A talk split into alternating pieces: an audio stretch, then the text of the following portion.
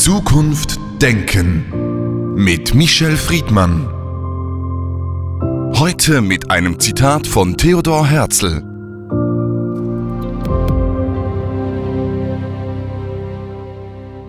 Wenn man sich in einen Konflikt einlässt, hüte man sich lediglich davor, der Schwächere zu sein. Michel Friedmann, wir leben in einer Welt voll von Konflikten. Auch der Alltag vieler Menschen ist sehr konfliktbehaftet. Liegt das daran, dass wir unfähig sind, Konflikte zu lösen oder an was sonst? Also erstmal ist es etwas Positives. Konflikte zwischen Menschen sind ja auch emanzipative Vorgänge. Der Emanzipationsgedanke im Konflikt besteht darin, dass jemand, der bisher uneingeschränkt oder unumstritten oder in einer Machtposition etwas formuliert oder umgesetzt hat, jetzt einen Widerspruch bekommt. So gesehen kann Konflikt auch ein Synonym für Streit werden.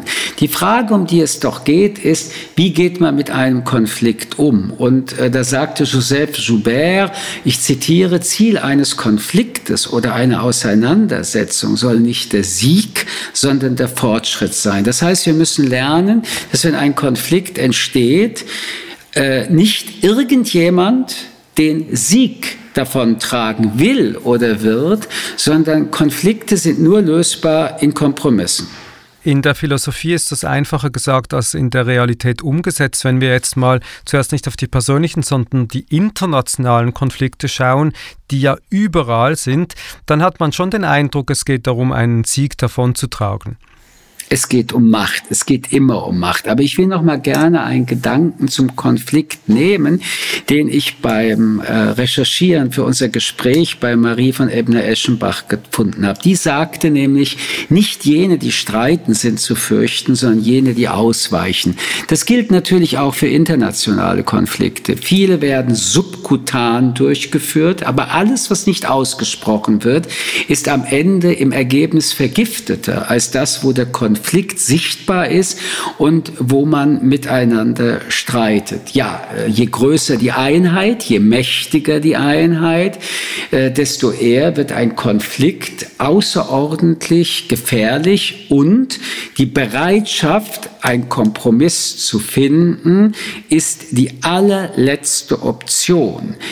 Das muss aber so nicht bleiben, denn wir Menschen werden mehr und mehr lernen müssen, in Konflikten zu leben, mit Konflikten konfrontiert zu werden, in uns in Frage gestellt zu werden und von außerhalb ebenfalls in Frage gestellt zu werden. Und in dem Moment, wo das passiert, ist ein Konflikt vorhanden. Es gibt Interessenkonflikte, es gibt Machtkonflikte, es gibt Konflikte von Bedürfnissen, die auf Kosten anderer Menschen gehen. Und äh, wenn wir eine zivilisatorische Aufgabe vor uns haben, und das gilt für uns als Individuum, als Kollektive, erst recht als Staaten, ist eine Zivilisation zivilisierte Form von Konfliktlösung zu finden. Die schlechteste Konfliktlösung die es gibt, ist Gewalt, Aggression und Krieg. Und auch das ist ja etwas Gelerntes, auch wenn wir merken, dass äh, es trotzdem Krieg immer wieder gibt und trotzdem, wenn man die ähm, objektiven Zahlen sieht, so gab es in der Welt wie noch nie so wenig kriegerische Konflikte. Wir sind nur sehr viel aufmerksamer damit, weil aufgrund der Kommunikationsmedien sind wir ja überall mittendrin. Und trotzdem, die Welt ist friedlicher geworden, auch wenn man das subjektiv so nicht wahrnimmt.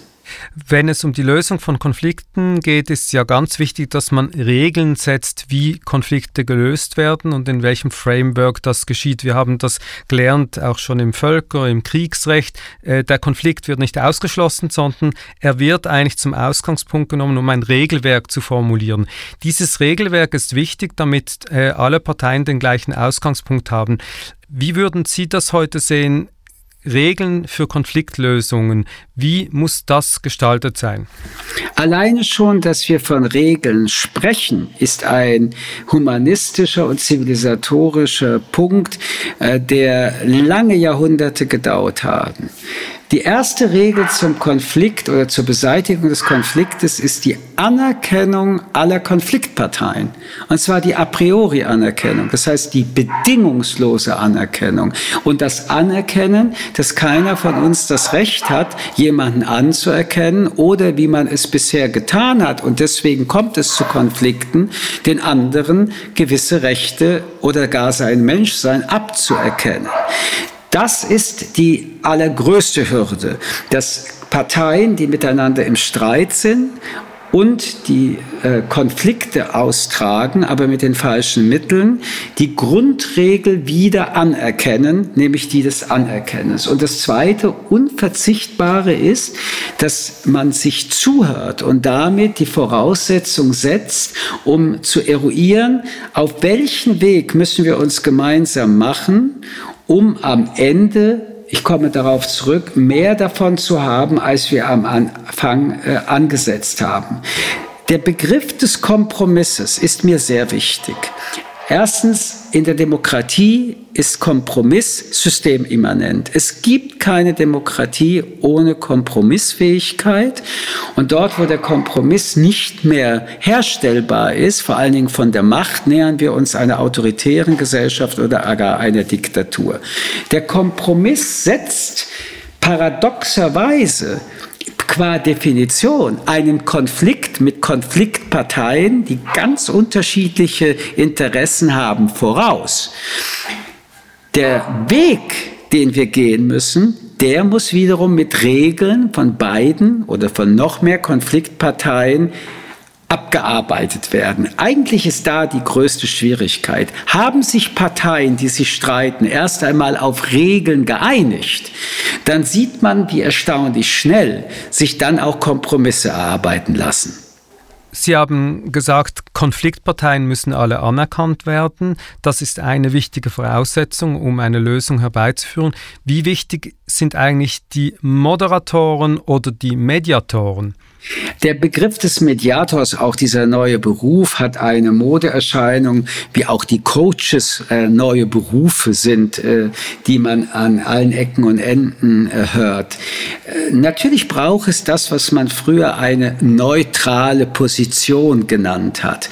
Nichtsdestotrotz gibt es in unserer Welt nichts Neutrales, so wie es auch keine Objektivität gibt, sondern auch hier wird es darauf ankommen, dass die, die mit den Konfliktparteien verhandeln, von beiden anerkannt sind und dass diese Personen oder die Gruppe, die sie repräsentieren, ähm, von einer auch begleiteten Macht durchzusetzen, was dann verhandelt und auch erarbeitet wurde, begleitet ist. Das heißt, wenn Konfliktparteien die dritte Partei suchen, dann äh, spielen auch hier wieder Vertrauen, Macht, aber auch vor allen Dingen die Fähigkeit eine Rolle, dass alle Parteien sich genau auf diesen Mediator, wie Sie ihn nennen, einigen können. Auch hier sieht man bereits, wie ich finde, den ersten Schritt des Erfolges vom aggressivsten Zustand des Konfliktes ein Stück in die Zivilisiertheit des Streitens zurückzukehren. Eine ganz andere Form von Konflikten, wir haben jetzt über politische oder Machtkonflikte auch gesprochen, ist der ethische Konflikt. Und das ist wohl der schwierigste, um in einem ethischen Konflikt zu richtigen oder zu guten Lösungen zu kommen. Was empfehlen Sie da? Sie sprechen das Dilemma an. Mehrere äh, moralische Kategorien prallen bei einer Entscheidung aufeinander. Jede dieser Kategorien hat eine Berechtigung und doch wird man eine Entscheidung treffen müssen, bei der die eine oder andere zurückweichen muss. Wir haben das auch in der Corona-Phase erlebt, äh, als das Stichwort der Triage beispielsweise äh, ins Gespräch kam. Aber auch die Aufteilung, wer kriegt denn jetzt die rettende fehlende Impfdosis. Und äh, dieser Konflikt, den wir Menschen lebenslang mit uns tragen, ähm, ist die große Herausforderung des Menschseins. Und wir werden diesem Konflikt nie optimal, gar maximal gerecht werden, sondern wir werden immer damit leben müssen, dass wir ähm, in diesem Dilemma auch unsere Beschränktheit dieses Momentes fühlen.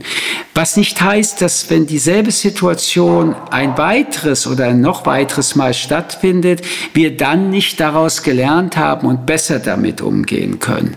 Ein weiterer Konflikt besteht darin, wenn äh, verschiedene Interessen oder Menschen beim gleichen Sachverhalt unterschiedliche Preise zahlen werden, wenn wir Entscheidungen treffen.